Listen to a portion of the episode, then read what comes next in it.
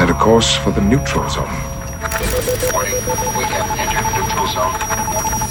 Warning, we have entered neutral zone. Olá pessoal, bem-vindos ao Zona Neutra, o podcast muito além da imaginação. Aqui o André Gordirro, seu anfitrião. Estamos todos de quarentena por causa do coronavírus e esse não podia deixar de ser o assunto. Como ficam as estreias e produções de cinema e TV com tudo parado pelo vírus no mundo inteiro? Eu convido meu amigo Rodrigo Salem, correspondente da Folha em Los Angeles, que está exatamente de quarentena com a cidade do cinema fechada por conta do coronavírus, para conversar com a gente. Então, aproveite esse contato virtual conosco, que é o que tem para hoje, e não se esqueça de lavar as mãos. Antes de começar o podcast, quero registrar que esse episódio é um oferecimento do Sérgio Nunes, um amigo e apoiador do Zona Neutra. Você também pode contribuir como Sérgio e ter seu nome eternizado num episódio. Como fazer isso? Simples, basta participar dos planos de assinatura do Zona Neutra no PicPay, que oferecem benefícios bem legais, como participar de um grupo de discussão no Telegram e até ter um canal de debate direto comigo no Discord. Acesse picpay.me barra Zona Neutra para ver os planos e contribuir. O link vai estar no descritivo do episódio, na postagem do Anchor. Valeu, Sérgio Nunes! Pois então, meu caro Salem, antes da gente começar essa história toda aí da reviravolta que o coronavírus está provocando em Hollywood, quero saber como está a reviravolta na sua vida. Eu sei que você tá aí coçando firmemente o saco, né? Uhum. Então explica para aí como é que é a rotina do encontro das suas unhas com seu saco escrotal. Nossa senhora, que visão horrenda. então, a gente tá mantendo uma quarentena voluntária aqui, né? Só sair, tipo, a gente não sai de casa faz alguns dias. É, só vai, só vou sair, por exemplo, com uma coisa extremamente necessária, por exemplo, ir para o meu médico amanhã, que eu tenho uma consulta marcada e volto para casa direto, acabou. É, aqui no aguardo, eu tô achando que Los Angeles está lidando bem com isso, por enquanto. Né, os casos não estão é, subindo, assim, estão subindo, mas não está aquela coisa tipo, de multiplicação, sabe? E no, é, claro que já esvaziaram todas as, todas as prateleiras é, dos supermercados de, de comida congelada, de papel higiênico, de o Diaba 4, né? O americano tava passa a vida esperando por esse Sim. momento, né?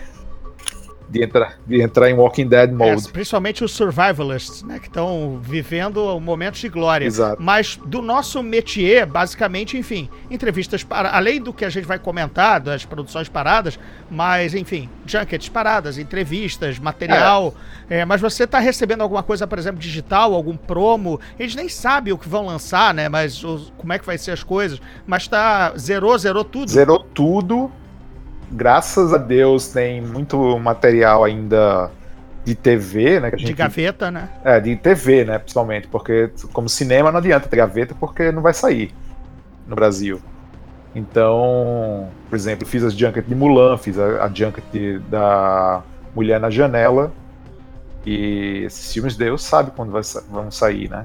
Então, estão tudo engavetados, assim, sem possibilidade de escrever qualquer coisa a esse respeito no momento, mas ainda bem que tem várias, várias é, entrevistas de, de programas de TV e tal, que dá pra, tipo, render alguma graninha, né? Mas de resto, tipo, vão ser dois meses meio pesados, eu acho, para todo mundo que trabalha em Hollywood, sabe? Tipo, da gente que é peão em órbita, aos peões dentro da indústria, aos os executivos. Ao cara do catering, né? Do cara, do cara, que fornece figurino, do cara que fornece tecido, é. ao cara que fornece o silicone do efeito especial, da máscara, né? É uma cidade ah. basicamente vive de cinema, né? E infelizmente cinema Sim. é uma profissão que exige a presença da pessoa. Não é tipo outros empregos que você pode fazer home office. Mas cinema não, você tem que estar. Tá... Stephen King continua escrevendo o livro dele, né? Assim, é. Eu continuo escrevendo meu terceiro livro. Roteiros até estão sendo feitos, né? Porque é, a produção, claro, vai ser retomada em algum dia. Exato. Mas o, a produção efetiva, né? O hands-on, né? O mão na massa, isso parou. Isso. E por conta dessa parada, que a gente daqui a pouco vai entrar no que parou e o que foi adiado, né? Na verdade, esse podcast surgiu do, da bomba, né? Que a, a Universal resolveu mandar o Trolls, né, World Tour, direto para VOD. VOD é o Video on Demand, basicamente pague para ver no seu para baixar para ver naquele momento, né? Não é um streaming, né? Pagou, viu, né? É uma locação digital, melhor dizendo assim. Né? Exato. E outros filmes que estavam em cartaz, como os cinemas estão fechando, que são da Universal, Emma, A Caçada e O Homem Invisível, entraram uh, para VOD, que basicamente quebrou aquilo que é a sacrossanta janela. Vamos explicar para a galera o que, que é a janela de exibição, por favor, meu caríssimo convidado Salem. Então, a janela de exibição é o seguinte, né? Quando você tem um filme que sai no cinema, você tem para poder você ter é, esse filme lançado digitalmente, você precisa respeitar uma janela de vários meses. Eu não lembro exatamente quantos, quantos meses são. Diminuiu bastante de acordo de quanto era antigamente, né? Antigamente você demorava muito tempo para poder ver um filme digitalmente. Hoje em dia. É, e vamos lembrar, até nem digitalmente, vamos lembrar até em vídeo, né? Pra galera mais antiga, essa janela já é um procedimento que remonta ao VHS. Né? O filme era lançado no cinema e, sei lá, ó, oito meses depois ele surgia em VHS. Essa janela depois que passou. Aí depois disso ainda ia até a janela da TV a cabo e finalmente a janela mais longa ainda, que era da TV aberta. Por isso que a TV aberta sempre exibia velharia, né? isso. né? Porque era a última janela, a última ponta da exibição. Que... Mas isso foi achatando com a, com a queda do VHS, da mídia física, passou a ser. O DVD já deu uma, uma encurtada e hoje em dia a gente vive da distribuição digital desse material e depois, claro, de novo cair na TV, TV paga, né, os canais, etc. Né? Essa era, janela, essa, era uma época boa também, né? Que você na, na, TV aberta você meio que entrava dentro do como era a principal maneira da gente é, se alimentar de, de, filme. Eu lembro que, por exemplo, chegava um filme como Karate Kid 2 no cinema e aí a Globo passava uma semana antes do Karate Kid 1 e aí, tipo, todo mundo ficava alucinado, né? E aí ia pro cinema, e era aquela maratona de. aquela caravana de gente indo pro cinema pra poder ver Karate Kid 2 e tal. Era muito Exato, legal. A Globo era mestre em fazer isso com a tela quente e enquanto, enquanto o videocassete ainda não tinha se disseminado, disseminado na classe média, né? É, eu, eu basicamente comprei meu videocassete em 84, então. É, mas o, o, o, vídeo mesmo pegou com o plano cruzado do Sarney em 86, né? É, e também a entrada de tecnologias, gradiente e tal. Mas enfim, a Globo sempre atendeu ao povão de passar imediatamente a sequência, a, o original antes da, antes da sequência estrear né? Por conta da janela, porque as sequências exatamente levavam dois a três anos para sair, e aí você tinha tempo para a janela da TV pegar. É. Mas a gente está trabalhando hoje, enfim, num negócio muito mais moderno, que é a janela do vídeo on demand, o vídeo o, do stream, que a Universal simplesmente rompeu. É bom lembrar, isso a gente até falou no canal do Salem, o Salem está fazendo lives diárias no YouTube dele. É, depois eu vou deixar o link aí no, no podcast para a galera se achar, porque ele está entediado e está chamando os amigos para falar sobre qualquer coisa, inclusive até sobre futebol. Mas, enfim, o que a gente falou ontem é, lembrando e, e, suscitou esse podcast hoje, o Zona Neutra, foi é, que eu lembrei o fato de que antigamente os estúdios detinham os cinemas, né? Uhum. A Warner tinha os cinemas Warner, a Universal. Então não existia o exibidor. O exibidor, claro, era, existia o exibidor, mas ele era dentro, ele era atrelado ao estúdio. E depois veio uma lei acho que anos 30 ou 40, que era para quebrar esse monopólio, que olha, os estúdios não podem ter seus próprios cinemas. Aí criou-se os circuitos exibidores independentes, os gigantes hoje, AMC, Kinoplex, whatever, do mundo todo, e é, é com eles que ah, os, os estúdios dialogam, né? Ou seja, é eles que também trabalham esse lance da janela, porque senão canibaliza o próprio cinema. Imagina, se o cara lança o filme agora no. Eu sou dono do AMC a, a Warner me deu Duna. E dali a duas semanas a Duna, o, o, a Warner oferece em digital no seu serviço, porra, me quebrou, né, fera? Porra. Então, é, tem, a, os exibidores sempre brigaram muito com a janela, com o estúdio, porque o exibidor, é, essencialmente, ele é o primeiro, ele é o, é o, é o primeiro atravessador, né? É o primeiro fornecedor do, do material. E a Universal simplesmente quebrou isso os cinemas estão fechados, beleza, eu vou lançar uh, on demand. E aí fica a pergunta no ar: é o estopim para uma quebra de paradigma? Veremos, graças ao coronavírus, uma mudança Foi a, foi a pergunta do papo de ontem. é, Salem, quero que você locubre, até porque o, o Sadovski não te deixou falar. Então, ontem foi engraçado que um amigo meu, diretor de cinema aí no Brasil, ele ouviu nosso, nossa live, né, discutindo isso. E ele me mandou um WhatsApp, ele não comentou na, na hora porque ele não estava vendo ao vivo, ele viu depois. E ele mandou um zap falando assim, tipo, o que aconteceu ontem é a pá de cal no, no cinema, tipo, no lançamento para cinema, o theatrical, né, que a gente chama aqui. Por respeito à opinião dele, eu só acho que o que eu respondi para ele foi tipo, tudo que eu sei é que eu não sei de nada nesse momento. Porque tudo tá muito imprevisível, né? Sim, é, é, muita futurologia, com certeza. Óbvio que há indícios e há vontades. A gente sabe que Hollywood, os estúdios sempre há alguns anos já lutam para acabar com o atravessador, né? A Disney mesmo, você pode explicar, é uma das que mais strong arm, né? Mais intimida é, as, essas negociações de janela e do que vai ser exibido ou não, né? É, os, exib os exibidores já sofrem bastante, né? Tipo, com, com porcentagem de bilheteria e tal.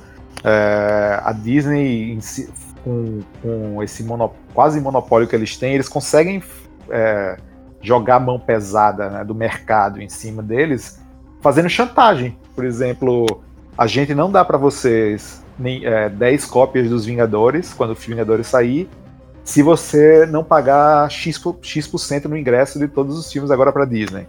Ou então. Vamos explicar pro pessoal que tá, pode estar tá caindo de paraquedas aqui no podcast, não, não tem o nosso conhecimento de como é o meandro da coisa. É o seguinte: o estúdio pré, tem o filme em mão e ele aluga o filme para o exibidor, o exibidor aluga, enfim, é uma consignação. E a partir daí, o, o, o exibidor fica com 50, 30, 50, 60% da bilheteria e o estúdio o resto. Por isso que o filme, ah, o filme custou 200 milhões e deu 100 milhões no primeiro fim de semana. Esses 100 milhões não foram diretos pro bolsinho lindo da Fox, Exato. por exemplo. Não, ele fica uma porcentagem grande na bilheteria do exibidor que está consignando a exibição daquele filme. É isso que Hollywood, é isso que, por exemplo, a Disney quer, é, muda na base da intimidação. Olha, eu, 50% é um exagero dos Vingadores. Faz o seguinte. É, eu quero. Vocês vão ficar com 30% da bilheteria e vão entubar isso aqui, senão nem passo Vingadores para vocês, né? É, Exatamente. A grosso modo é isso, né? E eles podem, é, a, a Disney fazendo isso, eles podem é, aumentar o, diminuir a porcentagem do que os exibidores recebem, que isso mataria eles. Só que, tipo, quem quer dizer não para Disney, né? Então é uma, é uma situação bem complicada. Foi inclusive uma das tretas que rolaram com, com os oito. Os oito. Como é o filme do Tarantino? Os oito adiados, né? Na época que saiu junto de um filme da Disney. E o Tarantino ficou puto por causa disso, porque a Disney ficou é, fazendo chantagem em relação a isso. Tipo, não, você tem que passar 10 cópias de, do nosso filme. E tomando várias salas do, do, do, dos Oito Odiados. É a choradeira do, do cinema nacional, que também se reflete, no caso, até no, no de um diretor do porte do Tarantino. Agora, é, entrando é como você falou, nosso colega aí, anônimo, diretor de, do Cinema Nacional da Padical, é o, é, o sonho de, é o sonho dourado de Hollywood, né? Eu, eu, eu volto a produzir e lançar né? É, não depender do circuito exibidor, já que, já que tiraram os cinemas de mim lá há 60, 70 anos atrás, eu não tenho mais cadeias de cinema, beleza, agora eu distribuo no meu canal é, vídeo, vídeo on demand uhum. e tchau, tchau, beijo para você. Mas aí entra a questão como fica a experiência cinematográfica, a experiência de curtir o filme no cinema, que é para onde ela foi produzida, e aí entra o choramingo também do Scorsese e tal, e a galera vendo é, o, o, o, irlandês do celular só de sacanagem, né? É, em 10 vezes, né? A cada ida ao banheiro via uma cena. Uhum.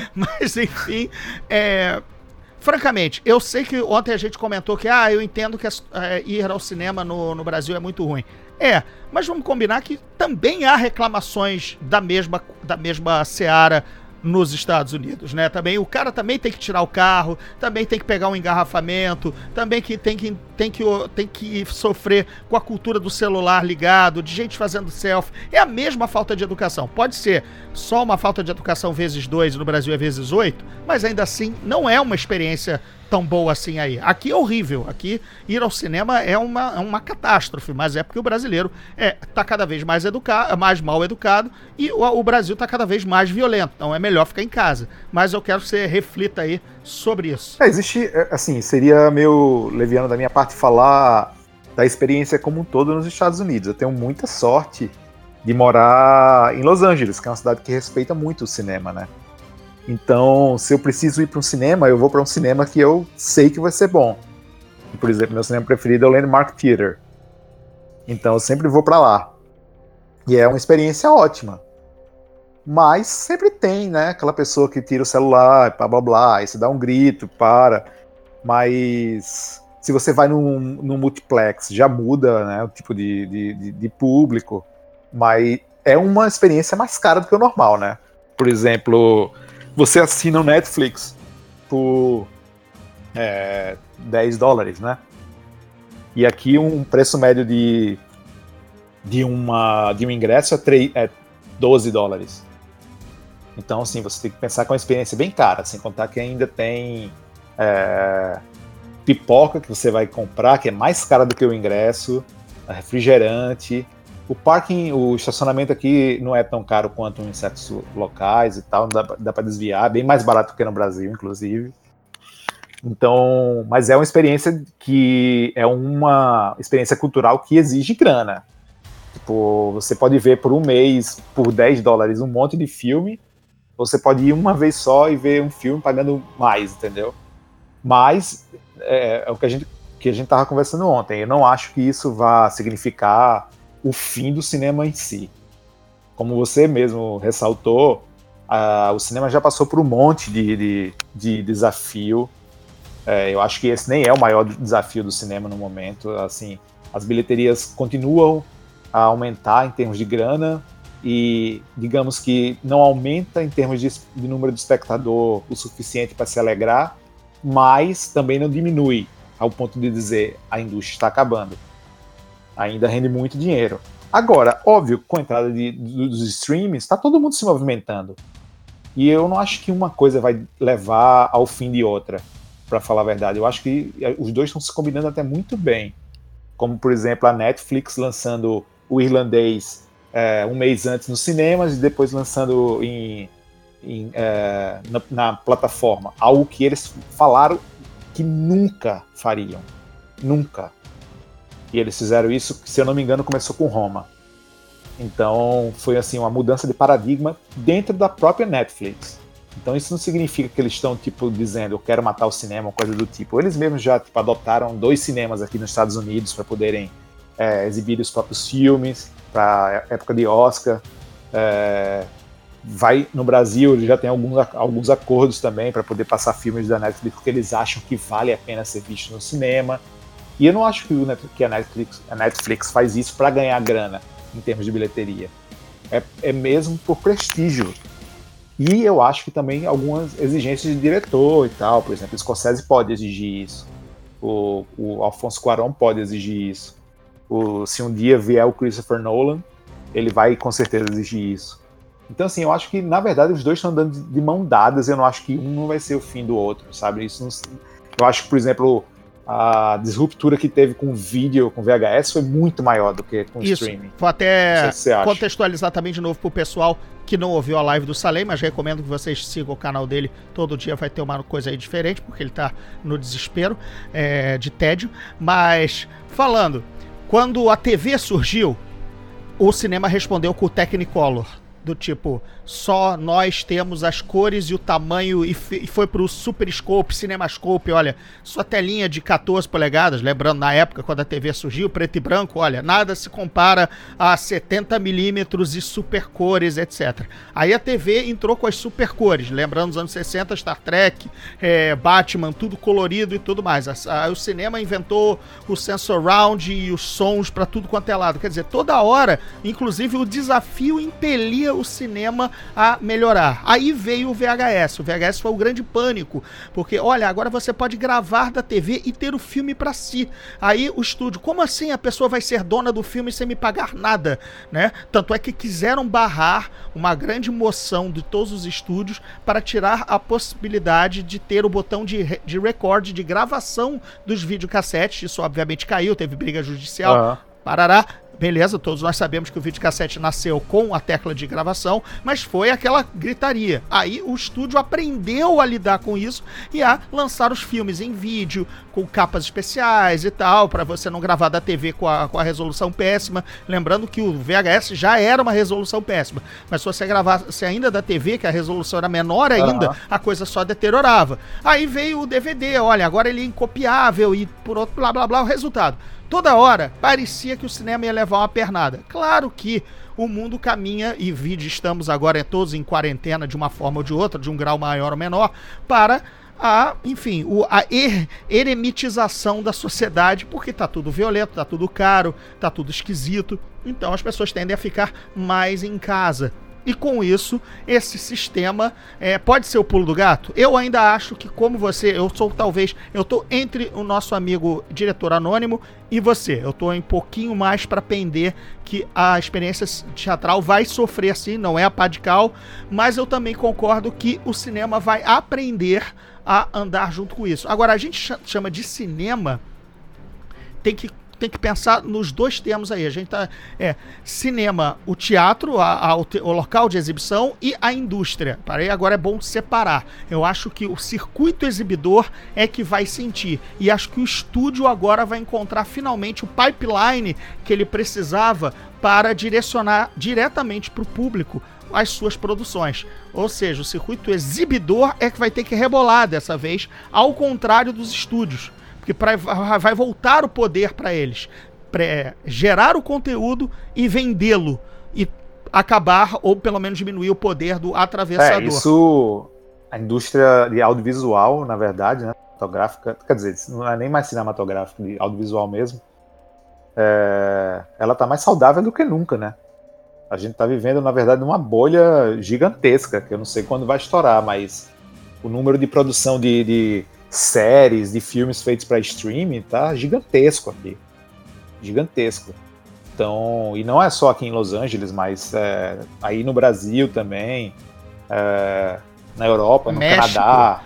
Então... Principalmente com as, com as janelas, janelas não, principalmente com as exigências locais de ter, ter conteúdo local, né? O, o, já, já, era, já existia, na caso das, dos canais por assinatura, começaram a rebolar e fazer canais de produções nacionais ou documentários, umas picaretagens, né, para tentar burlar. As reprises da Xuxa, né? Isso, né? exato, assim. e, e, virava pacote, é, hora, pacote nacional de X horário, beleza.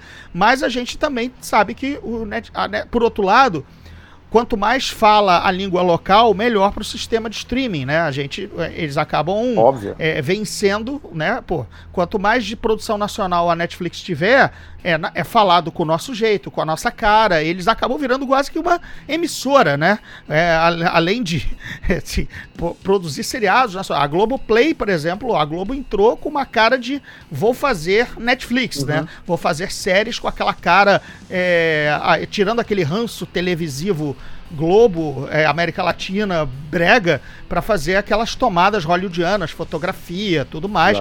Pô, acho que a, a Globoplay tem com umas três séries policiais que passariam facilmente pau a pau ali com 24 horas, sabe? Com, com outras, com CSI do gênero, Não, eles, porque tá tudo meio que eles contrataram com essa várias, escola várias visual. Mão né? de obra daqui também. Eles levaram, eles levaram aí pro Rio. Teve até um, um conhecido meu que tá trabalhando na, numa série para Globoplay, que está morando em, é, temporariamente aí no, no Então, isso é bom, isso é bom para todo mundo.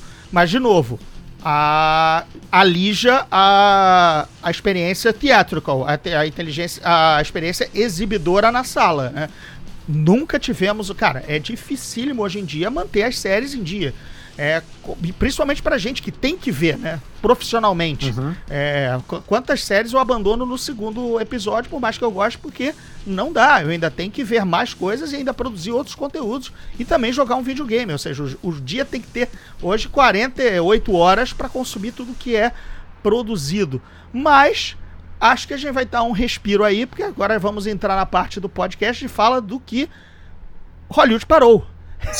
Está tudo parado. Então, de repente, agora vai até dar para pegar as velharias que você não conseguiu ver, né? Aham. Aquela série parada, é hora de aproveitar, porque vai. É tipo estoque, né? É, ó, é. é isso aí que você tem agora na dispensa. É quase que uma quarentena audiovisual. O que tem, o que tá na, na, na- na Netflix, no- na, na Disney, ou seja, no, seus, no seu serviço, aproveite e veja, porque tá tudo parando, né? Eu sou uma daquelas pessoas que fica, que adora ficar zapeando e acrescentando coisa pra lista, sabe? E, e- e não consigo nunca acabar com a minha lista de, de filmes pra ver. Talvez consiga agora. Talvez, talvez. Pois Mas é. aí, tipo, a primeira coisa que eu faço quando eu decido me é, distanciar socialmente é vou comprar a nova temporada do Schitt's Creek, não vou nem esperar sair no Netflix, tipo, porque eu preciso ver alguma coisa pra, tipo, esquecer, comédia, e o Schitt's Creek é sensacional. Então, assim, não, não, nem, nem contei conversa, fui na, na Amazon,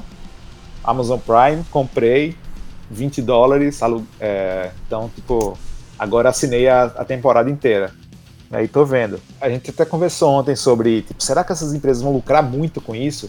Eu acho que é, um, uma, é uma, aquela- uma faca de dois legumes no final das contas, né? Porque momentaneamente eles podem ter mais assinantes, podem ter mais tráfego, pode ter mais visibilidade e tal, mas a longo prazo eles estão perdendo também, porque todas as produções estão paradas de filmar, eles não eles não estão produ Exato. produzindo Vamos, conteúdo. vamos puxar a listinha? Vamos puxar a listinha? Puxa, Pelo menos puxa, de. puxa. Vamos lá. De filmes. Primeiro, é filmes adiados, né? Porque já estão produzidos, só que vão atropelar lá na frente. Parece corrida de obstáculos, né? Tropeça um, o que o, tro- o tropel que vem atrás fudeu, né? Aham. Então vamos lá. Atrasamos, adiamos Bond, que foi o primeirão, né? Foi o primeiro grito, né? Olha, atenção. o Bond já tem data para 19 de novembro. Pode ser que não tenhamos nem mundo em 19 de novembro, mas por Pois enquanto é. o Bond está com tempo para estrear. 007 com data para estrear. Exato. né? Agora, tivemos algumas produções, é, olha, adiadas, né? Vamos lá. Adiados é o Wo- Woman in the Mirror, Mulher, a, a mulher na janela. A Mulher na Janela com a Amy Adams e a história pessoal de David Copperfield, todos da Fox. Disney, no caso. Isso, Disney. Começam agora os atrasos, né? Assim, ó, também. Fargo foi adiado, sessão, a, a temporada 4, né? Que você já achava que estava pronta, mas eles ainda estavam filmando uma coisinha ou outra, né? Exato. E agora todas as produções paradas, porque nos seus países locais tá tudo, enfim, parado, né? Tivemos Matrix 4 suspenso em Berlim, Animais Fantásticos parado no Reino Unido, Witcher, segunda temporada parado no Reino Unido, é, Handmaid's Tale parado, na Nova Zelândia pararam com a produção do Senhor dos Anéis, a Amazon, É, falando em Amazon também e alta fantasia, é, a Roda do Tempo também parado na, em Praga, ou seja, duas séries que são grandes livros, imensas, com um, um olho em cima, que é a gente aqui, nerdão de fantasia, estão paradas as produções. Da parte da Marvel, a gente tem três séries: Loki, Falcão e o Soldado Invernal e a WandaVisão. Parados também. Aí. Mandaloriano, felizmente, fechou a coisa de um mês a, tem- a temporada, a gravação, a filmagem, então a pós-produção deve estar comendo em quarentena com a galera, seus computadores em casa, deve sair a tempo, né? É, e muito. é, Stranger Things parado. Supernatural, que parecia que ia chegar ao fim, mas parece que não, porque atrasa, pararam a produção, então nem isso. E com muita ironia, porque afinal envolve vírus e, e leva para esse cenário de apocalipse zumbi, tanto Walking Dead quanto Fear of the Walking Dead pararam a produção também. Essas eu achava um erro, porque os caras já deviam tirar de letra Pois é, né? todo mundo filmar no preparado. apocalipse. a série mais preparada foi a que parou. É. né? Isso é só a listagem, talvez você. Ah, Batman parou também. O Batman do Robert Pattinson. Missão Impossível 7 Missão também. Impossível 7. E a gente espera aí um efeito cascata, de- do tipo, é, se os cinemas já estão fechados, mandaram fechar os cinemas gringos, né? Aí, o Hollywood, AMC, etc. Já comer, pegando início de verão, a gente vai ver que Top Gun deve atrasar, é, vai para outra data. É, e tem as coisas de agora, como eu falei, é, vai ser um, um- um afunilamento lá para lá pra diante. O que, que você acha disso? Se tem mais algum, é, algum título aí de cabeça é, importante? É, O não, que você acha que vai é- dar no final das contas? É, vai ser um verdadeiro caos o segundo semestre, né? Assim, considerando que, as- que a vida volta ao normal vai em dois meses, que é mais ou menos o que voltou na China, só que a China é um país bem mais, digamos, preparado para para esse tipo de, de pandemia, de epidemia, né? Porque é um país com É, eles criaram o negócio, pô, afinal. Exato, Opa. Não, você contar que eles, o sistema de governo dele é um sistema de governo totalitário, né? Não é um, um, um sistema Mais democrático. totalitário? É, claro. É como nego. Ah, eles construíram em- em, eh, hospital para 10 mil leitos em 5 dias. Amigo, com rifle na rua e tanque. claro, que, claro que todo mundo levanta cinco. Porra, eu, eu com o rifle na cara eu vou virar laje, amigo. Porra. E também, das minhas mãos, sai um hospital para 10 mil pessoas facilmente, entendeu? É, então. Aqui tem um negócio chamado licitação, processo democrático, é, é, é, transparência. É, mas uma coisa você né? não pode levar pela outra também. Tipo, não- não é o fato de você é, ser uma coisa, é, eles lidarem melhor com essa situação, não significa que a gente precisa tipo, dizer que, tipo, ah, é melhor viver dentro de um sistema totalitário, pô. É só pois é, né? É só tipo assim, é o que acontece, é o fato, porque na China é, de- é dessa maneira. Mas tem países que não são, não tem um regime totalitário, é, não democrático, por exemplo, e que está lidando muito bem com o sistema. Porque, por exemplo, a Coreia do Sul basicamente já eliminou o- os vírus. Japão já basicamente Eles eliminou. mandaram pra Coreia do Norte, né? Vamos combinar que. Não, Enfim. o próprio, o, o próprio tava tendo uma brincadeira dizendo que o, não sei se é verdade isso que o, o ditador da Coreia do Norte tava dizendo, aqui não tem nenhum contaminado. Inclusive tem até um- uma vacina já, ele falou. Mas eu acho que é mentira, tá? Eu acho que é coisa de, É, de Twitter. bem, dita- é, ditador é foda. né? Mas, Ditador mas aí, qualquer se você coisa. tem um país com as fronteiras fechadas, obviamente que, tipo, é, você vai estar menos arriscado. Imagino, eu não tô vendo ninguém lá na Coreia do Norte tendo, porque você tem um acesso muito menor de estrangeiro ao país, né? Mas isso não significa que é bom você ter, manter, é, manter isso para sempre fechado. É só uma coisa que a gente precisa lidar com melhor. Tipo, existe uma mão de ferro na China que tipo, a população respeita. Aqui não é tão bem assim, e no Brasil é pior ainda, né?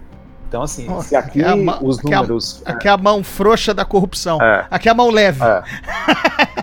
Então, assim, o pessoal no Brasil não tá ligando muito bem. Então, Falando em China, é a que também é a grande preocupação. Foi a grande preocupação da, daquela que a gente considerou repentina e meio escalafobética ou histérica o adiamento do bonde. Isso parece, parece que foi há 10 anos atrás, aham. né? Mas porque a ah, assim, James Bond custou 250 milhões de dólares é, e o sucesso internacional, a marca é muito mais forte internacional e era do dinheiro internacional que ele se pagaria. Uhum. né? O último Bond fez seus cento e, cento e pouquinhos milhões, 90 milhões, 110 é, nos Estados Não, Unidos, não, mas não. fez seus, Fez, fez 200. seus 400. Fez 200. Tudo bem. Não, calma, calma. Fez 200 num e, é, e 800 e pouco Pois fora. é, mas olha aí, assim, um, É um não fecha a É conta. né? 70% do O- mercado, inter- é, do, do dinheiro do Bond vem do, do mercado internacional. Pronto, então tava entendido porque o James Bond abortou a missão. Amigão, 70% dos meus recursos de missão vem de fora. Bond não é um filme bancado por um grande estúdio é, saudável como a Disney. Bon- o, o Bond agora é uma joint venture do- da MGM com a Annapurna, né? Que é uma- são duas empresas capenga da- da- em termos de grana. Então eles não podem arriscar não ter, um- um- não fazer um mega sucesso. Se isso acontece, os dois acabam. De, de- de novo, na verdade, né? Porque a MGM já acabou e, já- e voltou. É. É, já de- acho que é a terceira MGM que eu vejo na minha em my lifetime. Ah. Agora, a Disney pode pode a- Disney a- ela quebraria com o Mulan fracassado? Não, né, Não. gente? Pelo amor de Deus. Já, já, tem a, já tem a Black Widow aí pra varrer os cacos de um prejuízo que ela pode evitar, porque também vai adiar. E foi um filme feito pro pacote asiático, né? Pro, público asiático. Vai fazer seu dinheiro do Ocidente, mas a Disney tá sorrindo, esperando os cofres india é, é, chineses. Só só que os cofres chineses têm que abrir. Então, se Mulan ficar pro ano que vem, como por exemplo Velozes e Furiosos. Velozes e Furiosos nem quis saber, né? Aham. Velozes e Furiosos pulou pra 2021. fe- Deu um daqueles saltos acrobáticos, daqueles carros impossíveis, Aham. e já está em 2021. Não quer. é, sabe aquele meme do Fulano já está em. é, estamos agora em 2020, Fulano já está em 2080? Aham. É basicamente. É, o Vin porque- Diesel nos aguarda ano que vem. Esse é outro filme que é basicamente é, a bilheteria vem de fora, né? Então eles não quiseram nem arriscar, esperar o que ver o que vai acontecer, porque vai tá, tá pulando de um país para outro, né? É, O- exato. É, e Tá, agora tá os Estados Unidos, aí amanhã vai ser Brasil, depois do Brasil vai ser não sei onde. Então, imagina se o Velozes Furiosos se joga pra um novembro também, e aí entra um Missão Impossível, ah, Missão Impossível não, um Top Gun, e daqui a pouco onde ele ia reinar, agora tem, É. no mesmo fim de semana tem Bond, Tom Cruise e ele, entendeu? aham. É, besteira, foi eu, acertadíssimo. É, não sei nem, tipo, na verdade, o Bond é, colocou isso meio que pra tentar garantir e tal. Mas, cara, tipo, ninguém sabe se vai ser possível. Acho que depois que isso passar e a poeira sentar, sei lá, daqui a um mês, eles vão ter que se reunir todos, assim, e dizer, bem, vamos conversar agora, ver o que, é que pode ser feito, porque a gente precisa colocar esse filme aqui, aquele filme ali, tal, tal, tal. Então, assim, é época de, de- seria época de Oscar também. Então, assim, não, não vai ser uma coisa simples de ser resolvida. Não é aquela coisa tipo, ah, vamos apenas adiar para X data. Não rola.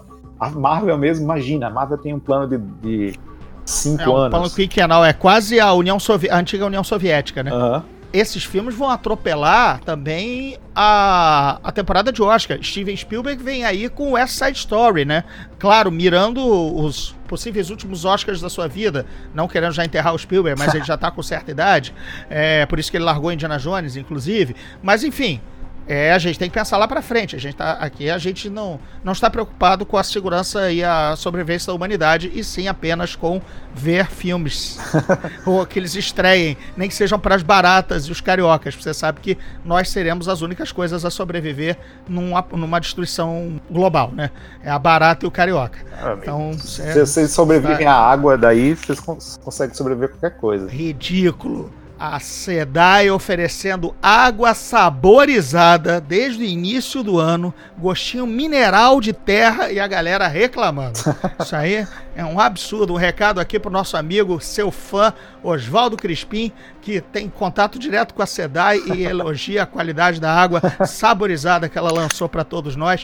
Um carioca muito mal agradecido. Nós não, receb... não entendemos esse favor que a SEDAI nos prestou. Um abraço, SEDAI. Obrigado pela água barrenta servida durante esses é, a gente não falou, mas é, a Warner anunciou que também tá lançando outros filmes em VOD, né? Certo, manda lá. É, Aves de Rapina. Flop de rapina. Se você viu o filme, não? Vi, vi. Você acha que era pra tanto Pra tanto flop ou pra tanto. fracasso?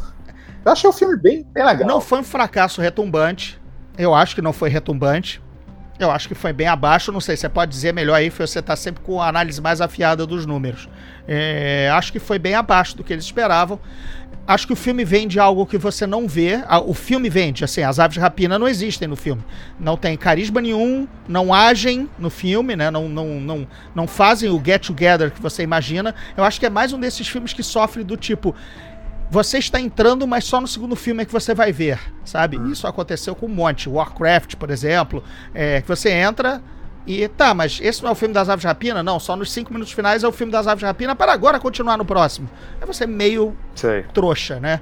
É, então, essa sensação eu achei, achei ruim no filme. De resto, ele é bem divertido e bem bobo, um grafismo legal. É, e se sustenta sendo o Deadpool feminino da, da DC. Ah, eu gosto do filme, achei que ele tem personalidade e tal. Mas ele foi um, um- um fracasso bem, bem grande, assim. Ele custou nove- quase 90 milhões de dólares e ele rendeu os, é, 200. Não chegou nem a 200 é, no, no mundo Então, todo. vamos lembrar também o seguinte, né? Então É, é... não era porque era um personagem interessante e bacana de um filme muito merda que todo mundo vai se interessar Exato. em ver porque saiu. Sim, se você saiu, é você tá de smoking, bem vestido. Se você caiu na lama, tá todo cagado, nego, e você sai É. de- dessa lama, Isso- nego não vai lembrar que você tava bem vestido. subiu a cabeça, né? da- Não- não vai querer te receber em casa, né? Tipo, tinha um hit nas mãos. E aí, tipo, não, a Harley, todo mundo falou que ela é o destaque do filme, vamos fazer um filme com ela.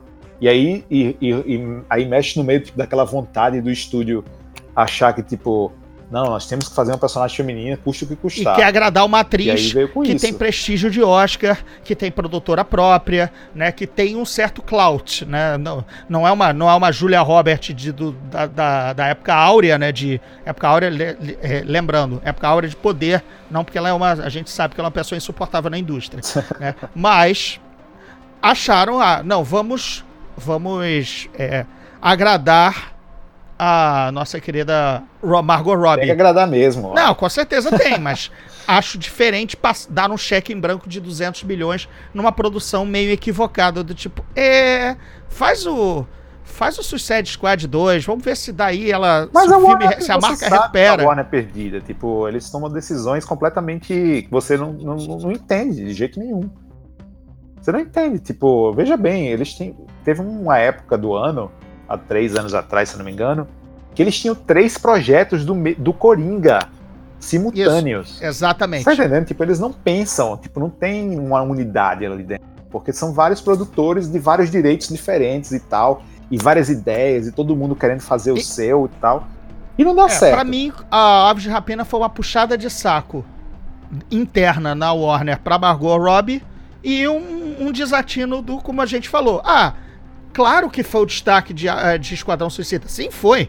Mas de um filme horroroso É. e esquecível. Não, e na entendeu? verdade, assim, tipo, eles tratam a gente meio como bobos, sabe? E isso me irrita um pouco.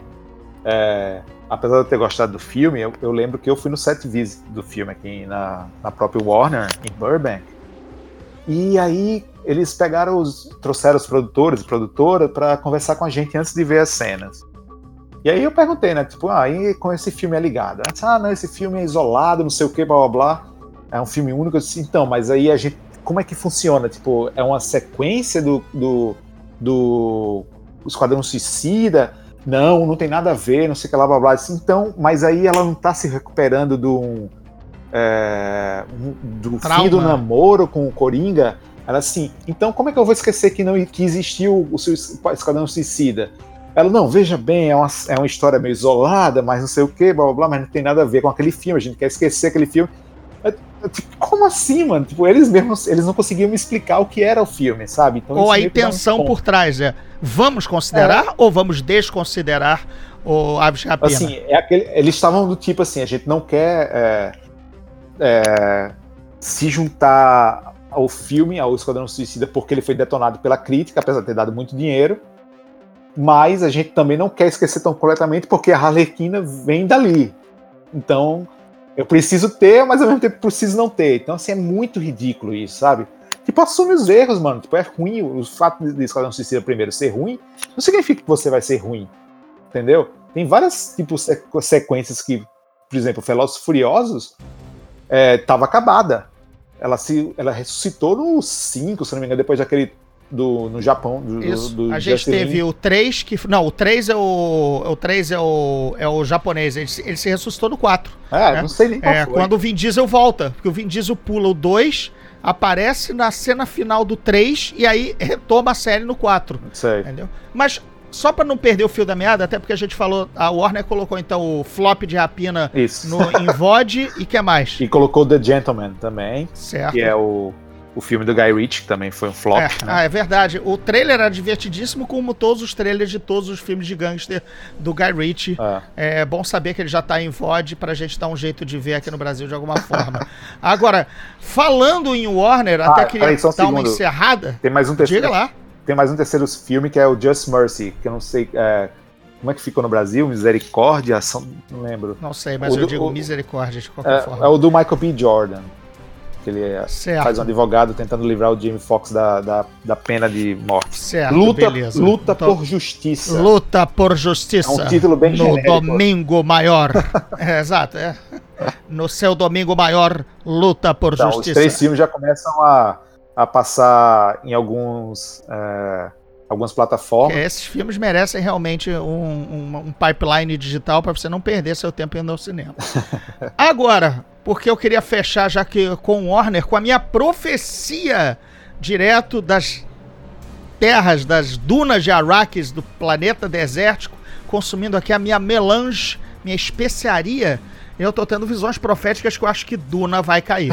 Duna está para, para dezembro. Até agora não se viu nenhuma arte, nenhum teaser, nenhum trailer, nada. O filme tá escondidíssimo. Eu achei que iam mostrar alguma coisa no Super Bowl e nada. E agora então com esse pega pra capar, como eu tô dizendo, é tem filmes caindo pro ano que vem, tipo Velozes e Furiosos, mas vai ter um pipeline meio gordo pro final do ano. Pro final do ano a gente tem Príncipe Nova York 2, West Side Story e Duna. Mas já vai ter Bond no, no cangote e possivelmente um Mulan, possivelmente um, um Top Gun 2. Aí eu não sei como fica, porque Duna é um filme caríssimo e tem que estar sozinho, Hum. porque é de difícil, difícil venda, É. né? É, é, é aquilo, todo mundo conhece? Não, né? Não, todo mundo não conhece. É um IP forte? Não, não é uma IP forte. Não. Entendeu? E ainda tem é muita um gente filme com o filme do David Lynch na cabeça, né? Exato, ainda tem uns velho- ve- um velhos que consideram o filme do Lynch e simplesmente duas gerações que sequer conhecem o filme do Lynch. Ah. E aí é um livro pesado, é um livro difícil e tal. É o Senhor dos Anéis da, da, da ficção científica. Eu sei que você pode subir aí nas tamancas com isso, mas ele é considerado é, dessa forma. É, então, eu acho que ele vai tá, eu acho que ele vai sofrer, ele vai ter que sair, cair pro ano que vem. Eu acho que a Warner, se bem que aí é a Warner, né? É uma inconsequente. E se bobear, lança mesmo, compete com o Top Gun 2 e o filme de. O filme faz 10 milhões de dólares e afunda. Sendo que são dois filmes, né? Também tem que lembrar disso. O Duna é, já é um filme que já tem uma sequência amarrada, porque ele pode ter sido filmado inteiro, eu acho que não, mas é, a história vai ser dividida, que nem o Senhor dos Anéis. Mas o Senhor dos Anéis era naturalmente dividido em três livros. Duna eles vão, vão cortar no meio. Porra, eles não podem, Então, inclusive, é, prejudicar o segundo eu- filme, Eu né? entendo o seu receio, mas. Então, é, É uma ideia minha. Agora, tudo a gente tá falando em termos de si, né? Porque a gente não sabe quanto tempo vai durar O dia de amanhã. isso. Então, assim, vamos olhar pelo bright side. Digamos que em dois meses a gente eliminou tudo isso, tá?